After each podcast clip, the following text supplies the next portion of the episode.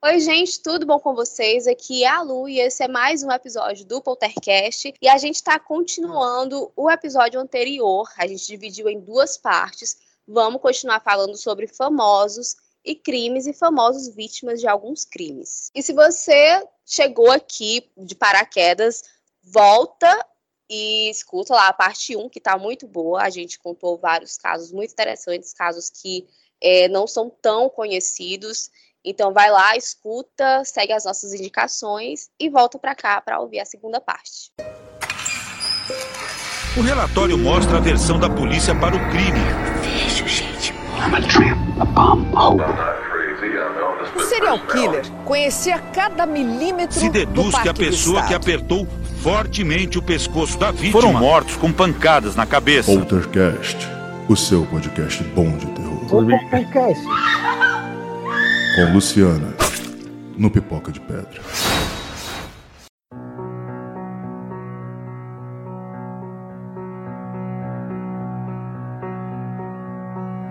Everybody knows that the dice are loaded. Everybody rolls with their fingers crossed. E já que a gente tá nessa vibe de, de teorias da conspiração, primeiro o Superman do cinema, né? é, que a gente falou lá no nosso especial de DC do cinema. Vai sair a parte 3 para a gente encher o saco. Um dia sai. um dia sai. Que foi o George Reeves. E por coincidência, não, ele não tem nada a ver com Christopher Reeves, é realmente uma coincidência, né? Dois Superman com o mesmo sobrenome. Inclusive, ele não nasceu George Reeves, isso é nome do padraço dele. Ah, e, e aproveitando também, vou falar que o Superman também tem essa maldição do Superman, né? Mas É continue, é. continue. É, e começa com esse cara. É. Quero chegar, começa com esse cara. Ele já era um grande ator, ele tinha feito E o Vento Levou, ele é um dos gêmeos ali que dá em cima da Scarlett O'Hara. Tinha feito os grandes filmes ali dos anos 40 e 50. E ele foi chamado pra fazer o Superman versus o Homem Topeira. Ali em 1951, que foi o primeiro filme realmente, né? Antes a gente só tinha o seriado ali do Kirk Allen. Foi um, um filme que deu muito sucesso, tanto é que ele gerou uma série de seis temporadas do Sim. Superman, que começou preto e branco, passou pra colorido.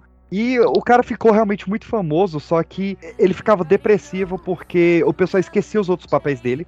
A, a parada que o Ben Affleck teve com Batman, saca? Tipo, ninguém ligava pra mais nada que o cara lançava, só queria saber de Superman. E isso destruiu ele, assim. E só que ele foi. Ele tinha que pagar boleto, né? Então ele vestia a camisa, ele direto fazia evento vestido de Superman. E um dia, uma criança de 8 a 10 anos surgiu no evento com o revólver do pai pra atirar no Superman pra ver se ele desviava de balas. Ah, cara, na moral. Mas, enfim, conseguiram tirar a arma da criança. A criança não chegou a atirar nele. Há quem diga que, que atirou, mas o tiro foi pra cima. Mas, enfim, não foi atirado nele. E, assim, o George Reeves, ele era um cara muito certinho, assim. Ele era mega mulherengo e tal, mas quando ele tava em público, ele não fumava, ele não aparecia com nenhuma das amantes em público, porque ele era o Superman. A gente chega no ano de 1959, dia 16 de junho, e o George Reeves é encontrado morto no seu próprio quarto.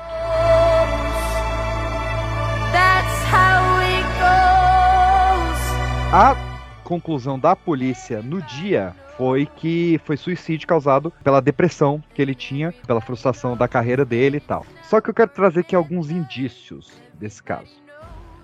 Primeiro, tava tendo uma festa na casa dele. A casa tava mega cheia. ele foi encontrado totalmente nu, com um tiro na cabeça. E pela perícia, a polícia só foi chamada 45 minutos depois dos convidados acharem o corpo dele. Puta que pariu. Eu acho que é porque será que começaram a perceber isso? Vamos, vamos ver se ele morreu mesmo de não, se tá desmaiado e tal. Mas, pô, não demoraria tanto tempo, né? Aí fica um pouco mais estranho, porque se você pegar as fotos da perícia e o laudo que são disponíveis até hoje, né? Porque é um, um caso que já é, virou domínio público, você vê que tem marcas de bala no chão e sinais de luta pelo quarto. Muito estranho pra quem tá se matando, né? É, pois é. Os dois maiores amigos dele, que era o Alan Led e a Gig Young, falou que era muito duvidoso que ele pudesse cometer suicídio, que tipo, ele já tinha tentado se matar outras vezes, mas no momento ele tava tipo muito bem e tal, tava tomando o remédio certinho, é, tava de boa assim, ele não tava demonstrando nada que poderia cometer suicídio. E tinha uma conversa de que os executivos da MGM, eles estavam tentando matar o cara, porque o George Reeves, mulherengo, saiu com a mulher do presidente da MGM, que era o Tony Mannix. O cara não aceita ser corno, rapaz. Pois é. E tem, cara, pra mim, o detalhe crucial, que é a Phyllis Coates, que era a Lois Lane na- no seriado do Superman. Ela recebeu uma ligação do Tony, do presidente da MGM, falando que o George Reeves tinha morrido horas antes de sair a notícia de que ele tinha morrido. Everybody knows. Puta merda. Puta que pariu, cara. Pois é. Já Nostradamus, a gente sabe o que aconteceu. Pra mim não tem muita dúvida, não. Todo esse caso, essa investigação gerou um filme muito bom, que se chama Hollywoodland Bastidores da Fama, onde o George Uhum. Reeves é interpretado pelo Ben Affleck. Já quero assistir. Então, também tem o rolê de que ele tava noivo, né? E, e nessa, e antes dele morrer, ele tinha discutido com a noiva dele. E também tem a, a casa dele, onde ele morreu, ela tem fama de mal assombrado. O pessoal escuta barulho, sente cheiro de pólvora, os, é, não entra animal lá, os, o cachorro não, não entra na casa. Tem esse rolê da casa ter ficado mal assombrada. E como o John falou, isso desencadeou a maldição do Superman, né? O Christopher Reeve ficou tetraplégico, o Tom Welling se machucou no set de Smallville, o Jim Kane foi preso e por aí E vai. por aí vai. Henry Cavill tá de boa, né? Henry Cavill e o, e o atual, né, do, do, do Superman Graças a 2 Deus. São bem de a boas os dois. Aparentemente a maldição terminou. That's how it goes. Everybody knows.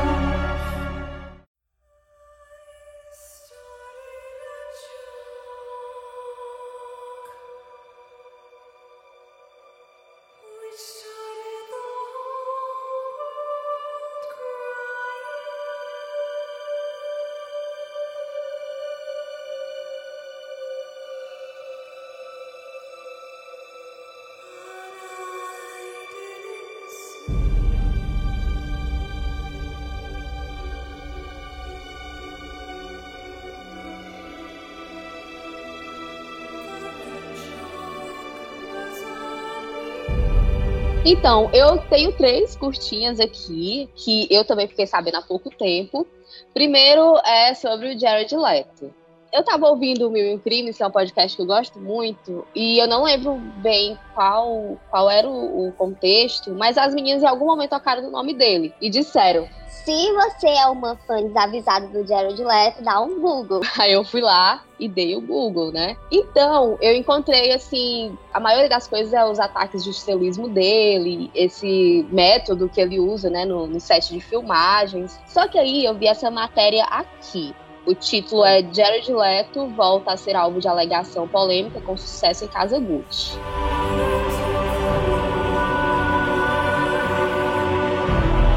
Em 2005, o jornal The New York Post publicou uma matéria afirmando que Leto costumava perseguir modelos adolescentes. Ele se aproximava dessas garotas e as convidava para os shows de sua banda. Ele constantemente manda mensagens para essas meninas de 16 e 17 anos. É realmente sinistro, comentou a fonte consultada pelo jornal. Atualmente com 49, isso é o que tá na matéria, mas ele tá com 50 agora, né? Jared Leto tinha 33 anos na época das acusações. Em um estranho incidente online, o ator Dylan Sprouse, que é um dos gêmeos, dos gêmeos a bordo, chamou a atenção do músico. Então ele, ele tweetou marcando o arroba do Jared Leto, né? Ele escreveu, Ei, Jared Leto, agora que você entra nas DMs de todas as modelos de 18 a 25 anos, qual é o seu nível de sucesso? Questionou o astro de Zack e Code no Twitter. E eu, o Zack Code aí, moleque. Eu procurei esse tweet, cara, e, e- e não, não encontrei. Normalmente as pessoas colocam né, o, o link, mas não tinha. Provavelmente foi apagado. Atitudes problemáticas de Jared Leto também podem ser encontradas em sua carreira musical. A banda emo do ator supostamente promoveu um concurso no qual os cinco ganhadores teriam a oportunidade de dormir na cama de Jared Leto. Caralho. será que ganharam cinco meninas de 16 anos? Então, o ator Ah, também- não. Não, cara. Não, não, não. Ah, Mas ele revelou no Entertainment Ah. Tonight É. que já encontrou fãs dormindo em sua cama sem explicar como elas foram parar lá. Ah, tá. Olha aí. Olha o caso aí do Matt Borg. Eu acordei, tinha cinco meninas de 16 anos na minha cama. Olha que coincidência. ai, Puxa, que coisa. meu Deus sou- do céu. É a maldição do Coronga. É, ó, meu Deus do céu, cara, quem diria? Perda de memória seletiva, né, gente? É, Cacete, cara, que nojo essa galera. E eu achando que a coisa mais nojenta que o Jared Leto tinha feito era Morbius. tem outra matéria aqui que eu também encontrei esses dias, que é sobre o Drake Bell, que fez Drake Josh. Hum, essa, Ah, essa eu recebi. Essa, é- essa é braba, essa é braba. Isso foi em 2017 e a manchete é assim: Drake Bell soube ser condenado por mensagens a menor. Abre aspas.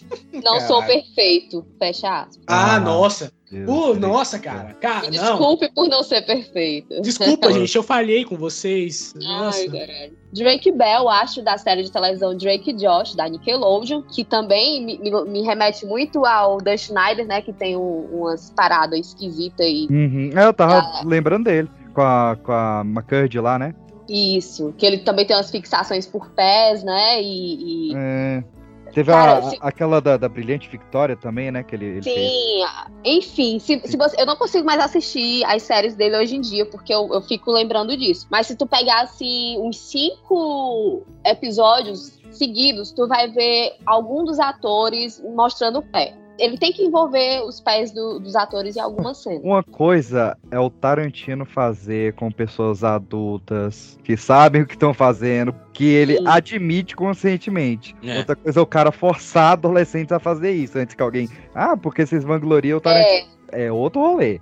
É, isso é verdade mesmo. Ô, Não, e, va- e vale lembrar, e vale lembrar que fetiche por pés não é um crime, né? Não é um crime, É. gente. não. Vale lembrar, o crime aqui é você usar jovens menores de 18 anos para prover, digamos assim, esse fetiche pra pessoa. Isso é um crime, isso é um crime real, né? Obviamente, você parar pra pensar cara, obviamente isso é um crime. Agora, o Tarantino fazer isso com, com pessoas mais adultas, aí é com ele. E com os atores também, que os atores que querem. Ele Você quer fazer? negou, Cara, né? claro, vamos lá. Nunca negou, nunca escondeu É, também. nunca negou, exatamente. Então, assim, tem uma diferença muito grande aí. A questão não é o fetiche em si. Ah, o fetiche com os pés. Isso é uma coisa que existe no mundo real. Você provavelmente vai encontrar pessoas que têm esse fetiche e é isso aí. Agora, é, o problema é você induzir menores a fazer isso. Aí o crime começa. Porque aí você tá realmente sendo um doente.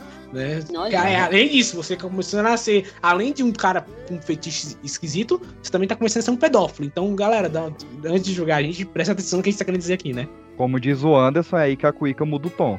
É, pois é. Então, o Drake ele se declarou culpado em caso de crimes contra menor de idade. E no início de julho, o ator foi preso em Ohio, acusado de tentativa de colocar menor em perigo e disseminar material prejudicial a jovens. Na ocasião, ele se declarou inocente, mas aceitou fazer um acordo e depois se declarou é, culpado das acusações, né? Durante uma audiência virtual.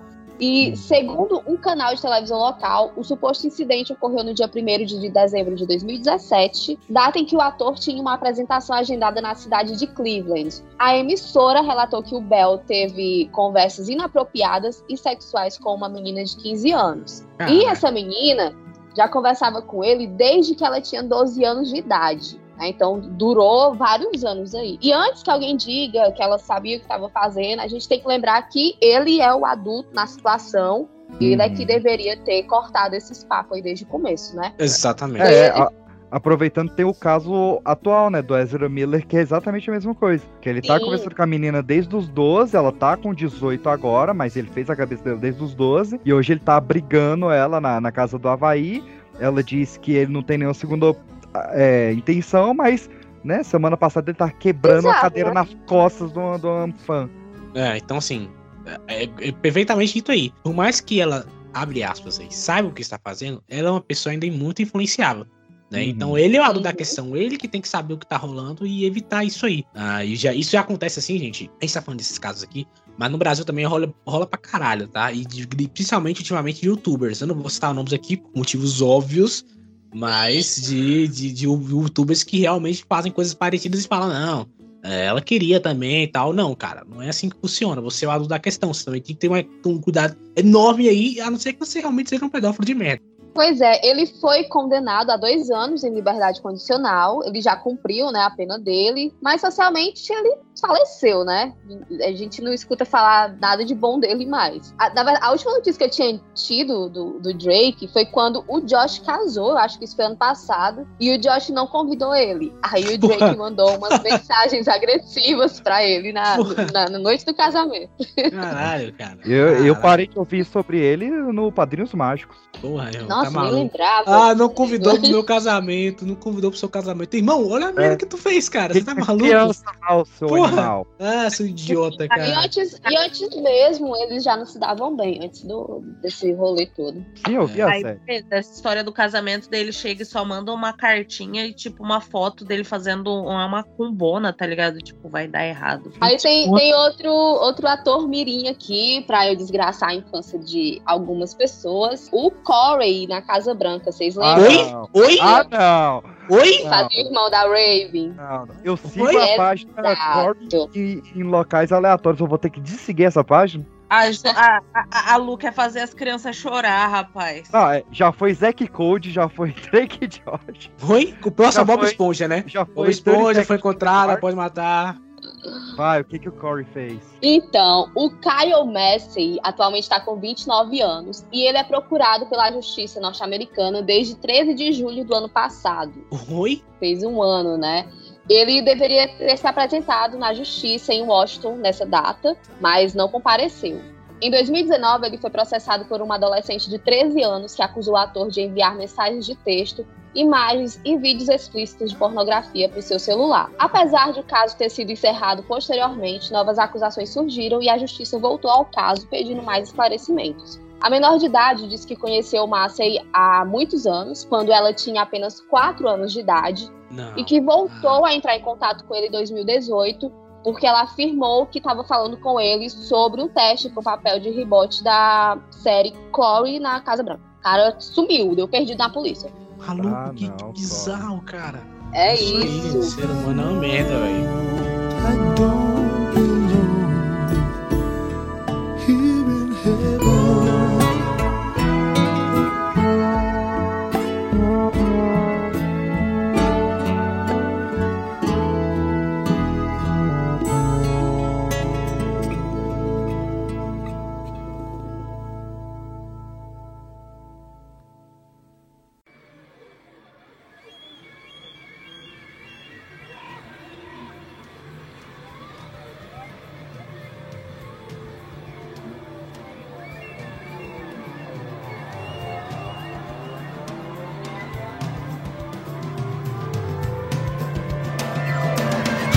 Eu trouxe aqui um bem famoso até, que ele vai até puxar outro caso, que é o caso do Brandon Lee, Ah. filho do Bruce Lee, outro que morreu ali no auge, tinha uma carreira mega promissora. Ele tinha acabado de realmente se tornar um pouco do que seu pai era na questão de coreografia de luta. E ele foi contratado para ser a estrela do filme O Corvo, que era uma adaptação da revista em quadrinhos do James O'Barr, que é maravilhosa. Se você ainda não leu, ela saiu pela Dark Side Books e é incrível. Leia, porque vale muito a pena.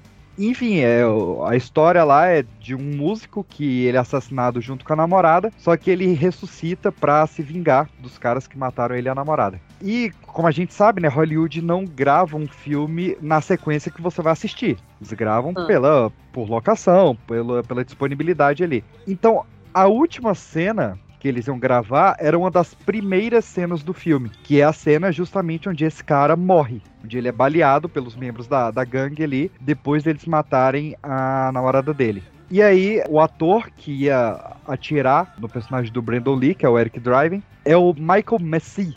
Acho que é assim que se fala o nome dele. Que o cara participou de House, ele fez participação especial nos dois espetacular Homem-Aranha, como personagem diferente. Ele é a voz do Bruce Banner em todos os desenhos do Vingadores. E ele foi o vilão do 24 Horas, da primeira temporada. Ele é o Ara Gaines. E no, no Corvo ele faz um vilão também, que é o Fanboy. E ele dispara a sua arma lá, que é a Magnum 44, no Eric Drive, né? Que era interpretado pelo Brandon Lee. Acontece que essa arma que ele usou, que é uma arma de prop, né, a arma usada para cenas de, de filmes, ela recebe cartuchos falsos que são bem próximos do cartucho de bala real, só que você tira a pólvora e você tira o primer. Então ele dá o clarão da explosão, um clarão maior do que se você atirasse uma arma normal e, né, não mata a pessoa. Só que eles usaram essa arma em outra cena antes e quando foram usar nessa cena com o Brandon Lee, eles esqueceram de tirar a parte do primer. Então a capa do cartucho que ficou ali na agulha se tornou um projétil real, basicamente. Se tornou um projétil que ele tinha a mesma força de uma bala real. Caralho. É. E quem que foi o, o responsável por isso? Então, você tem um cara que ele é pago só pra fiscalizar essas armas de prop. Uhum. E esse cara olhou e não viu que tinha um cartucho de bala preso no cano ali. É, ele se culpa pra cacete, esse cara. Fala que a culpa foi dele, que ele não olhou direito. O ator que apertou o gatilho que matou o Brandon Lee também, né? Que é o Michael Massey, passou meses afastado de Hollywood também, não conseguindo atuar. É, Enfim, o Brandon Lee ele tinha 28 anos e perceberam que deu errado porque na cena era pra ele receber o tiro e cair pra trás. Só como ele recebeu o tiro de verdade na barriga, ele caiu pra frente, né, de dor. E aí, por muito tempo ainda acharam que ele tava atuando, mas que ele tinha mudado a atuação, até que viram realmente a, a hemorragia dele e levaram pro hospital. Ele morreu só no dia seguinte, né? Tentaram de tudo. O caso foi dado como um acidente de negligência. O Michael Massey já é falecido, ele morreu agora em, em 2016. A cena em que o Brandon Lee morre, ela foi queimada, os filmes. Existe uma lenda urbana de que a cena em que o corvo morre no filme é o Brandon Lee morrendo de verdade, isso é lenda urbana. Obviamente, o filme... Acreditei nisso Alô? vários anos. Alô? Alô? Alô, estamos Cara, eu falei por meia hora e ninguém me ouviu.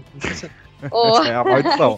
Eu queria, só, eu queria, eu queria só te cortar aqui, Peixe, rapidinho. Ah. Você falou da atuação dele, e, eu- e- isso é uma situação muito bizarra, assim, né, cara? Porque como eles são atores, demora um tempinho até a galera perceber que tem algo muito errado acontecendo, cara. Isso é muito Sim. bizarro, né? Se você para pra analisar assim, caramba, ele caiu pra frente, ah, gente, talvez deve ser, deve ser a atuação Sim. do cara. E não, gente, ele morreu, e como é que a gente vai descobrir essa parada, tá ligado? Isso é muito sinistro. Até porque tinha o sangue falso, né? Que ia ser usado na cena e tal. É, sim, sim. E esse caso ele voltou às manchetes agora em, em 2022 por causa do Alec Baldwin, né?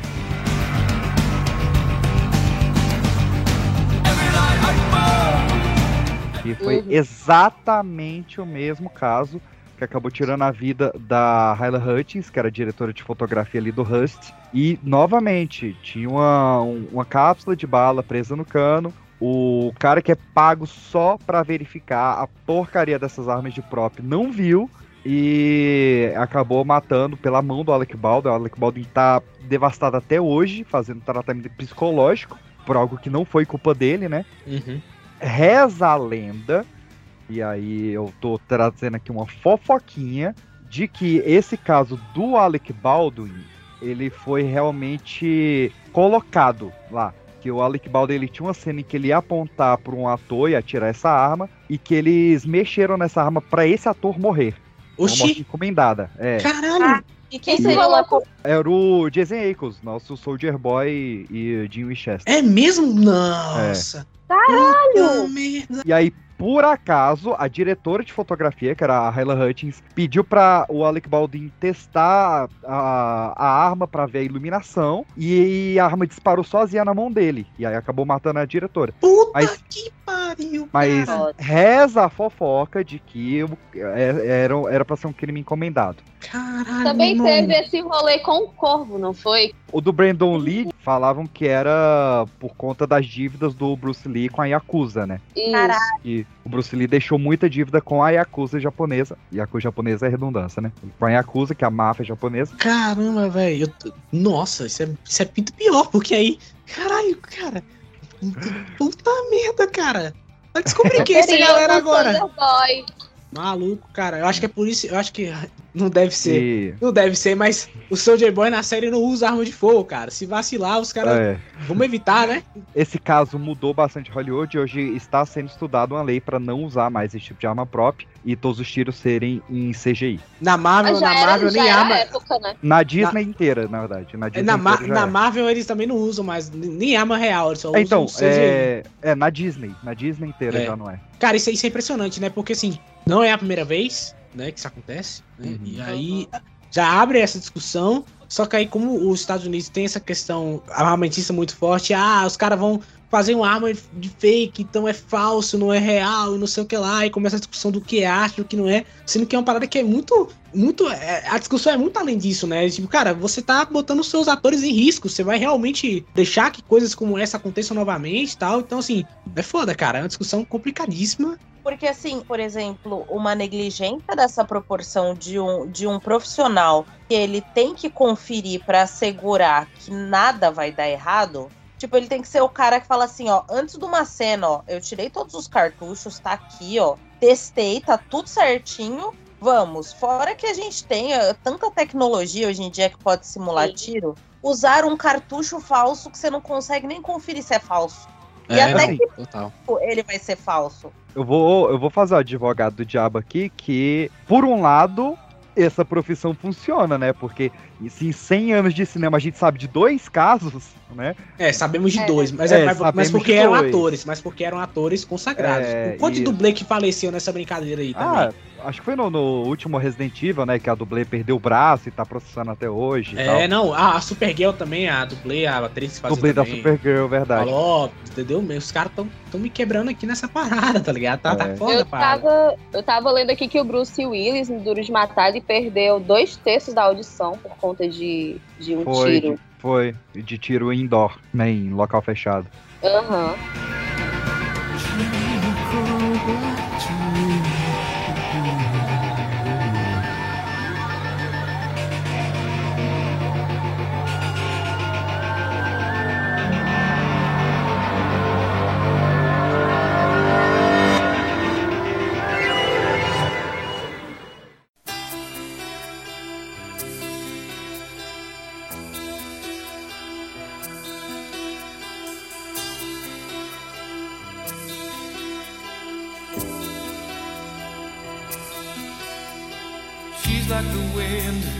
Existe um caso envolvendo Matthew Broderick e Jennifer Grey, Opa. que é quem? A Baby de Dirt Dancing. Os dois estariam namorando em 1987 e tinham viajado para a Irlanda para comemorar o lançamento de Dirt Dancing. Grey era passageira em uma BMW alugada, dirigida por Broderick, em 5 de agosto de 1987, lá na Irlanda. Enquanto dirigia, Broderick atravessou a pista errada e atingiu um Volvo, matando instantaneamente a motorista Anna Gallagher, de 28 anos, e sua mãe, Margaret Doherty, de 63 anos. Broderick, que se declarou culpado da acusação de direção descuidada, pagou uma multa de 175 mil dólares. Não, 175 dólares. Dólares? Gente! 175 dólares. Foram Dó- 175 dólares. Eu coloquei 175 mil dólares e eu pensei assim, nossa, uma, duas vidas valem só isso? E daí Mas não. aí, O conserto do carro deve ter sido mais caro. Meu Deus. Provavelmente não teve. Mas, no fim, ele também não foi acusado de homicídio culposo. Ele estava freneticamente preocupado com as vítimas do acidente logo após a colisão. Eu era a única testemunha viva, porque Matthew havia sobrevivido, mas ele estava inconsciente e tinha amnésia e estava muito ferido. Eu pensei que ele estava morto, disse Gray. Gente. cara, esse caso é interessante porque, porque ele mesmo fala, ah, não me lembro de nada. E a, a Jennifer Grey, é, ela já lançou dois livros, acho, sobre a vida dela, e cada vez uma versão diferente também desse caso. É, complicadíssimo. É, sempre muda uma coisinha ali, da, da direção dele, dessa amnésia e tal. Eu li, eu li ele começando numa, né, deu uma entrevista falando assim, abre aspas, eu não me lembro de um dia, eu não me lembro de sequer me levantar pela manhã, não me lembro de fazer a minha cama. A primeira coisa que me lembro é de acordar no hospital com uma sensação muito estranha em minha perna. Então tá bom, cara, vamos acreditar realmente que você É, que você, é a esqueceu, né? você é a Drew Barrymore no, como É. se fosse a primeira vez. Tá bom então, nós vamos acreditar em você mesmo, de fato, cara. Esse É, caso... eu, eu quero Exato. acreditar porque você é o Ferris Bueller. Mas. É exatamente por isso que eu não acredito, porque ele é o Ferris Bueller. exatamente Porque ele é cuzão, né? Exatamente, não, porque ele, é- ele sabe mentir, cara. Ele é o Ferris Bueller. Eu olho e falo, cara, é você não vai me enganar, cara. Você não E vai. a, e, a, e a Jennifer Grey tá voltando aí, né? Que ela vai fazer participação no novo Dirty Dance. Cara, que bom, porque no, o, o- espero que seja um pouco melhor do que o segundo Dirt Dancing, que foi um lixo, gente. É, foi uma merda. A única coisa que presta é a hora que o Patrick Swayze aparece e só. E falar em atropelamento, hoje teve um caso, né, de um zagueiro, um zagueiro do Bragantino, que atropelou e matou um, um homem. Ele tava dirigindo embriagado. É, já que a gente tá nessa dos atropelamentos, Venus Williams, que teve o filme agora do King Richards, também Hum. tem até hoje um caso que ela atropelou. Atropelou não, ela bateu em outro carro de um senhor de 78 anos e que morreu 70, é, 14 dias depois. Pelos exames, ela não estava drogada, não estava bêbada, não estava com um aparelho eletrônico, foi realmente um acidente. Ah, não, aproveitando aqui também, é, falando que no dia 10 de janeiro dos anos 2000, um vendedor, né, é, José Alves Sobrinho, foi atropelado pelo Alexandre Pires e teve morte cerebral. Pagou a- a- o valor que tinha que pagar e nunca mais foi preso. Cara, é, essas legislações de trânsito, elas são um tanto bizarras, né? Porque, tipo, a Não, nossa, para pra ver, é basicamente assim. Se foi constatado que você não usou o seu carro como uma arma, você tá suave, fica tranquilo, tá tudo certo. E, tipo, é muito bizarro. Porque daí É. eu passo ileso, ai, pagou lá uma fiancinha e tá na rua. Gente, uma pessoa morreu, socorro. Sim. 175 dólares. 175 dólares, cara. É. Gente, é. Duas vidas. Little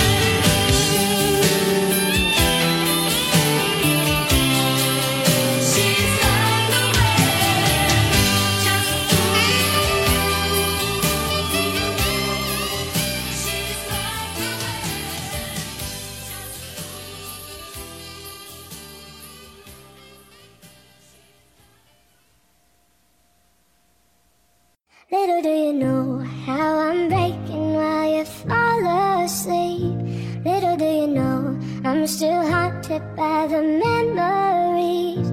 Little do you know I'm trying to pick myself up piece by piece.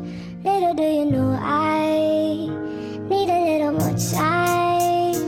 Underneath As soon as I lead out, she wanna play. Tupac Shakur estava assistindo a luta de boxe do Mike Tyson contra o Bruce Seldon, junto com o empresário dele, que era o Surge Knight, lá em Las Vegas. E aí, ele saindo da luta, um dos associados ali deles viu o Orlando Anderson, também conhecido como Baby Lane. Adoro esses nomes de gangues americanos. Que ele era um membro da, da, gran- da gangue Crisps, lá de Canton, na Califórnia, e que ele, naquele ano, ele tinha espancado um membro do Death Row lá na loja dele, na, na Future Locker. E aí, quando eles viram esse cara, foram lá pra quebrar o cacete no maluco. E juntou o Tupac, o empresário, o segurança, todo mundo pra bater nesse cara. E está filmado. A câmera do, do hotel filmou eles descendo o cacete nesse Orlando Anderson aí. Aí beleza, deu aquela coça no cara, vamos pra festa, né? O empresário do Tupac tinha reservado o Clube 662 ali pra eles, em Las Vegas. Foram lá no hotel, trocaram de roupa, 11 horas da noite, tá os dois saindo com um puta carrão lá em Las Vegas. E o Tupac tava no teto solar, saca o corpo pra fora no, no teto solar ali, curtindo a Sei, brisa. Tô ligado. E aí eles foram para- parados pela polícia ali de, de Las Vegas porque eles estavam com um som muito alto e a, a placa dos carro, do carro deles não tinha licença para circular em Las Vegas. E aí, velho, o cara abre o porta-mala e tem um- uma porrada de placa de carro de vários tipos. Ele troca a placa do carro na frente do policial e o policial deixa eles irem. Como, como é bom você ser um músico famoso, né? Beleza, isso ah, às 11h05. Quando deu 11h10, eles param no sinal vermelho, ali no cruzamento da Flamingo Road com a Koval Lane. E aí para um carro do lado com duas mulheres. E o Tupac de novo bota o corpo pra fora ali do, do teto solar e fica conversando com as meninas. Quando dá 11h15 para outro carro, agora um Cadillac branco de quatro portas. E desse Cadillac branco começam a disparar vários tiros. 13 desses tiros atingiram o Tupac. Foram quatro no peito, uma no braço, uma na coxa, uma no pulmão, enfim. O Sud, que era o empresário dele que estava dirigindo, ele foi atingido por um estilhaço da bala na cabeça e ainda teve uma bala que pegou no pneu do carro. E mesmo com o estilhaço de bala na cabeça, com o pneu furado e com o melhor amigo dele morrendo, o cara conseguiu dirigir até o posto policial. Caramba, missão impossível, hein? É, ele dirigiu um- é, mais ou menos um quilômetro e meio até uma avenida ali onde tinha uma patrulha de bicicleta de policiais. E aí eles passaram o rádio pros paramédicos, desceu o helicóptero, levou o Tupac. Era uma sexta-feira 13, para quem gosta de superstição. E o Tupac ele acabou teve que retirar um pulmão direito dele de suficiência e ele acabou realmente falecendo de suficiência cardíaca. E até então era só um caso suspeito, assim, né? Ninguém sabia quem tinha matado o Tupac, mas Deve provavelmente Acontecia muito isso, né? Tinha muita risco. era o auge, assim, da, da, da guerra de gangue. Só que em 2014, um policial decidiu abrir o bico. E ele disse que nos últimos momentos, o... ele perguntou pro Shakur quem tinha atirado e o Shakur se recusou a falar quem era. O Tupac, no caso, né? Tupac Shakur. E aí ele fala que ele perguntou pro Tupac quem atirou em você e ele só falou, vai se fuder. E apagou. Os paramédicos, o Sud e os pedestres que estavam em volta, nenhum afirma ter ouvido isso. Só o policial fala que ouviu isso, mas ninguém ouviu. Quando foi em 2018, KFD ele fala que ele participou do assassinato e pelas leis dos Estados Unidos, como o KFD ele vem sofrendo de um câncer, ele pode assumir um crime sem ser preso. Tá Caraca, que otário. Pois é, como ele tá com câncer terminal, ele pode assumir o, crime e ele não é preso. E ele assumiu que ele fez parte do, do assassinato do, do Tupac, que quem tava é, envolvido era realmente o Orlando Anderson, que é o cara que apanhou ali. Inclusive, o, o KFD é tio do Orlando Anderson. Maluco, que história, cara. Isso aí não sabia não, essa parte do... É, foi agora. Foi agora, agora, agora. Já era pandemia já. E quando ro- rolou esse caso, o policial lá, que tem a memória seletiva, ele veio dar um depoimento juramentado de que foi abafado na época, mas existia um prêmio de um milhão de dólares feito pelo Orlando Anderson, um milhão de dólares para quem matasse o Sud e o Tupac. Maluco, que sinistro, cara. O caso foi encerrado 22 anos depois. É, também tem- teve muita suspeita do, de um dos melhores amigos dele, né? Que é o Stretch. E eu, ele também tá no episódio que eu falei lá sobre o Clube dos 27, porque o Stretch foi um dos que morreu aos 27 anos. E, e rolou muito o boato de que ele havia traído o, o Shakur. É, e como o, o Dimon falou, né, um outro grande suspeito na época foi o Notorious Big. Até hoje não tem nenhuma evidência forte de que o Notorious Não, mas é, o Notorious não morreu primeiro? Não tem esse papo de que ele morreu e depois Não, o Tupac? não. Mas o já tinha sofrido um atentado, né? Já, já. Já. Ah, não, é, é- calma. Porque, cara, é, não sei se eu falar agora, mas é puta merda, cara, mas vamos lá. É porque nessa época o rap tava dividido em duas, em duas galeras, né? Tinha dois grandes grupos divididos nessa época aí. E aí, o Tupac e o, e e o Notorious Big eram grandes amigos, só que depois de um tempo eles, eles se ficaram com muito né, desentendimento e tal, e se tornaram inimigos. E sabe que facção, uma vez inimigo, pra sempre inimigo, né? Então Uhum. os caras tinham sempre um tentando fazer um atentado com o outro. Aí rolou mesmo esse, esse atentado com, com o Notorious Big. Aí falou, porra, foi o tipo, pagaram o Tupac, foi o cara do Tupac e tal, não sei o que, não sei o que, não sei o que. Nunca foi confirmado, nunca foi dito nada, o Tupac faleceu também, e é isso aí. É, o Notorious Big sempre negou qualquer envolvimento. Inclusive, o Notorious Big ele tem álibi, porque ele tava gravando um disco no horário da morte do Tupac. É, muita coincidência também, né? O cara tá gravando um disco 11h30 da noite de uma terça. Pois é, então assim, vai, vai de cada um, né? Cada um acredita no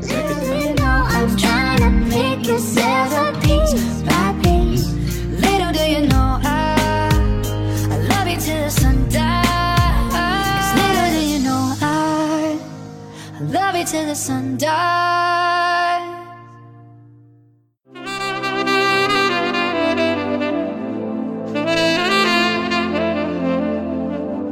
Tem outro caso também que é muito famoso, que tem que ser dito aqui, inevitavelmente, eu sei que vocês já falaram muito dele, mas tem que ser falado, que é a Sharon Tate, né? Morta aí pelos seguidores do, do Charles Mason, que também é Sim. um caso bizarro, muito bizarro, principalmente envolvendo o marido também, que o marido, né, a galera fala que o filme que ele fez que é meio amaldiçoado, amaldiçoou ele e tudo Sim. mais, de Rosemary e tal. O próprio também, né? O próprio Polanski também já é envolvido com muita polêmica. Então, assim, É, é, é um caso complexo pra cacete. Já falaram muito aqui, mas vale a pena também depois vocês procurarem, né? Porque é um caso realmente complexo e tem gatilhos pesados. Então vamos. Eu, eu quero fazer uma justiça aqui também, nesse caso da Sharon Tate, que o pessoal só lembra da Sharon Tate, mas o nome do caso é Tate LaBianca. e Desde não a pode- Bianca. É, não, não podemos esquecer de Leno e Rosemary LaBianca, que também morreram muito tragicamente nesse mesmo evento, né? Seis dias depois, se não me engano. Mas ela tomou 40 facadas O Leno, além de tomar as facadas, ele foi encontrado com um garfo cravado no, no, no torso. A palavra war é, rasgada com uma faca no abdômen e tal. Foi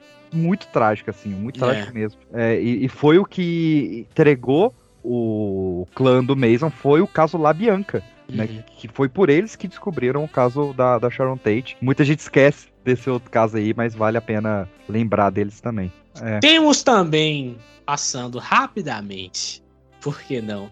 O Woody Allen, Sim. né? que também é um caso complexo, né? É, Digamos assim. É a, é a tríade, né? É o Charlie Chaplin, o Woody Allen e o Jerry Lewis, né? Três que casaram com um menino de 13 anos. É, exatamente. O ápice do Allen é que, além de ser uma criança, era enteada dele. É, exatamente, é, exatamente. Então, assim, é importante. Esses casos todos são importantes pra gente ver que, que famoso não é tão bonzinho quanto a gente pensa que é. Temos também, eu tenho que falar dele também, já que a gente tá começando nesses casos, que é o caso do Poderoso Chefão, né? Não o Poderoso Chefão, mas sim quem faz o Poderoso Chefão, Marlon Brando, né? Que é envolvido também no, no- no- em um estupro aí envolvendo a. Como é que é o nome dela, PX? É a Maria Schneider. Maria É, Schneider. é, que ele estuprou e espancou ela. Exatamente. E Então, até assim, na, também- na, na- na música do- dos Trapalhões, né? Os O que é- Trapalhões, exatamente. Essa, essa musiquinha, inclusive, eu nunca. Eu demorei uns 10 anos pra entender o que, que ele tava querendo dizer ali, tá Que ligado? música é essa, gente? É, aquela papai, Papai, eu quero me casar. Mas minha filha, você diga com quem.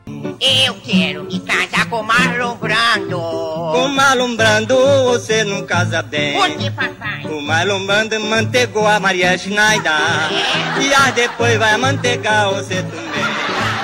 O Marlon Brando mantegou a Maria Schneider. Não, velho! E já já vai mantegar você também. Exatamente. Gente, música é criança. O amantegar é importante porque né, dizem que ele usou manteiga como lubrificante. Então, assim, é, por isso que ele fala manteigar, marinado. E esse caso é bizarro, sabe por quê, Peixe? Agora que a gente tá falando dele. É que a gente vê que é um caso que, porra, os trapalhões conhecia, então, tipo assim, não era segredo pra ninguém essa porra. É, sim, os, tra os Trapalhões conhecia, cantava isso na Globo e o pessoal ria porque também conhecia o cara. Exato, então, tipo assim, imagina como que situação de merda, cara. Pariu. Outra época, cara. Outra, época. Outra É, época. aí, aí, tipo, é, é assim, a- gostam muito de falar que essa, essa geração é mimizenta e tal, né? Mas acontece que é porque a gente não aceita mais que, que tudo isso seja passado pano pra esse tipo de coisa, né? Tipo, É. a mulher foi violentada pra todo mundo ver e, né? Enfim. Enfim.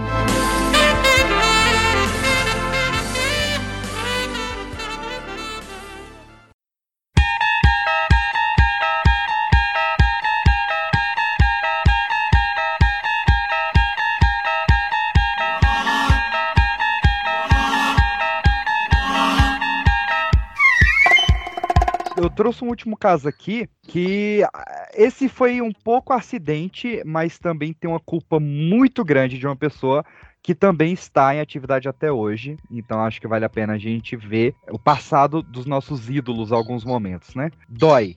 Dói muito. Mas, mas tem que ter.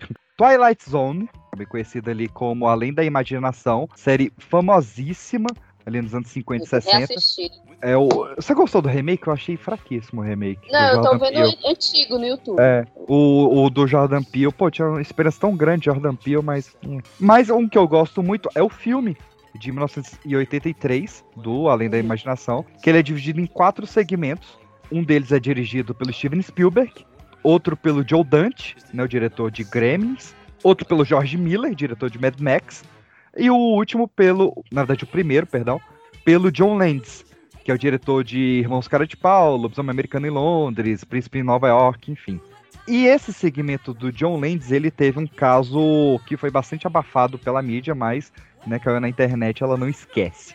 O roteiro desse segmento, chamado Time Out, ele trazia o ator que é o Vic Morrow, como personagem Bill Connor, ele é transportado de volta para a guerra do Vietnã, como um vietnamita, e ele tem que proteger duas crianças de não serem mortas por tropas americanas, né? Então, assim, pô, é típico ali da imaginação, né? Um cara que é mega nacionalista americano, ele volta no tempo como um, um vietnamita e tem que proteger duas crianças das tropas americanas. Puta roteiro, muito foda. É importante falar que não é só no Vietnã, né? A ideia do episódio é justamente pegar essas pessoas que, é, que são preconceituosas e racistas e colocar ele na pele de, de quem eles criticam. Então, por exemplo, Uhum. ele ia primeiro ele ia voltar pra 45, né? Ele seria um judeu indo pra campo de concentração. Aí depois ele iria pra Guerra do Vietnã, que é a cena que o PX vai falar agora. Continua. Sim. E aí, o John Landis foi chamado pra dirigir, só que ele não tava conseguindo acelerar as leis de liberação de trabalho infantil da Califórnia pra contratar as crianças. Então ele foi fazer por baixo da lei essa contratação. Um dos caras ali do set, ele indicou o sobrinho dele. Ele falou: "Ó, meu sobrinho aqui e tal, ele é ator, ele tem seis anos de idade e tal. E os pais concordaram. Ele falou: ó, a gente vai te pagar por baixo dos panos, não vai ter contrato e tal. Não, beleza. E nisso, um colega desses pais das crianças indicou outra. E eram crianças vietnamitas mesmo, assim. Era o Mika e o Chen. Contratou as duas crianças ali e tal. Só que os pais nunca foram informados do que, que teria nessa cena. Só informou que eles iam participar de uma cena de um filme. Só. A lei proibindo que não podia que criança trabalhasse à noite na Califórnia. Mesmo com a liberação, não podia trabalhar à noite. E ele insistiu em gravar a cena à noite também. O oficial de bombeiro ele tinha contado ao produtor que ele, ele preocupado com as explosões dos efeitos especiais. E o produtor não quis contar pro John Landis, que era o diretor. Eles foram lá gravar na Adrian Dunes, que foi o set onde gravaram Cor Púrpura, Fogo de Nova York e toda a série do MacGyver. Chegaram à noite, bota as crianças, sobe o helicóptero, rio rasinho e ele perseguindo o helicóptero perseguindo o cara e ele protegendo as crianças. Pra pilotar o helicóptero, o John Landis ele teve o cuidado de chamar um cara que pilotou o helicóptero na Guerra do Vietnã, que era o Dossel Wingle, que ele era um piloto fodão assim da Guerra do Vietnã e tal. E ele falou, ó, vai voando a 7 metros do chão. Quando você chegar perto do cara, você dá um giro de 180 graus para esquerda, para outra câmera, e a gente vai fazer esse take assim e vai ficar legal na edição. Quando o cara foi fazer esse giro de 180 graus, o rotor da cauda se soltou, o helicóptero caiu em cima de uma das crianças e a hélice decapitou o cara e a outra criança. Ai, caralho. E aí, enfim, É importante falar também que é bizarro falar isso, mas é, essa cena pra provar que o crime aconteceu, ela é gravada, né? Uhum. É, obviamente não liberaram essa cena por motivos, né?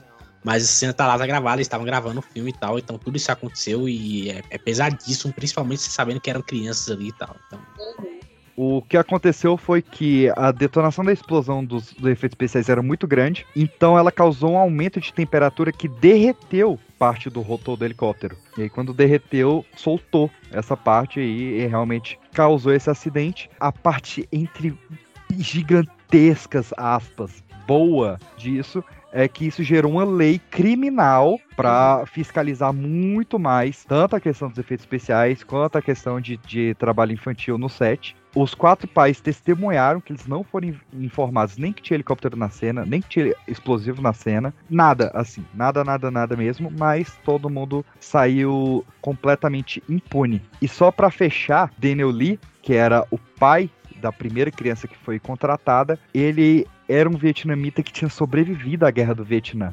puta merda. Então, ele além de ter que assistir a prova do filho dele morrendo, ele teve que ver o vídeo com a recriação da guerra que ele tinha sobrevivido. Meu Deus. Muitas camadas de trauma, né, nesse É. acontecimento.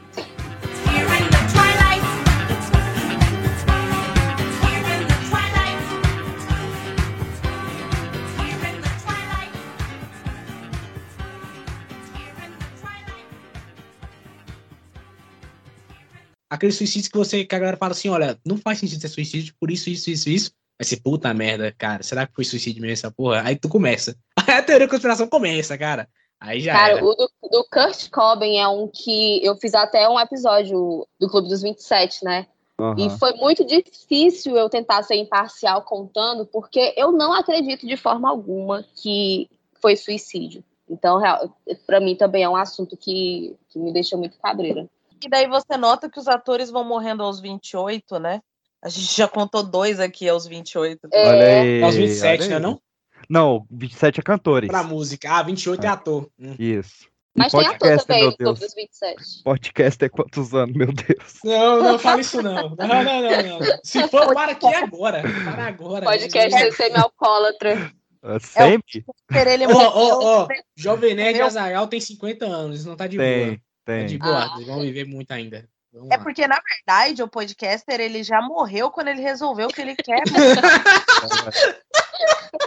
Já morreu já, né? Tá. Deus olhou pra ele e falou, coitado, eu não vou nem tirar minha vida agora, agora não. Fica aí. A vida dele perdeu o sentido. Aí ele É. fala, vamos montar um podcast. E daí é isso, gente. Não, nem, nem, nem, nem, nem o diabo quer, o diabo fala o quê? Um podcast? Não, obrigado, pode ficar aí, cara. Não quero você aqui, não.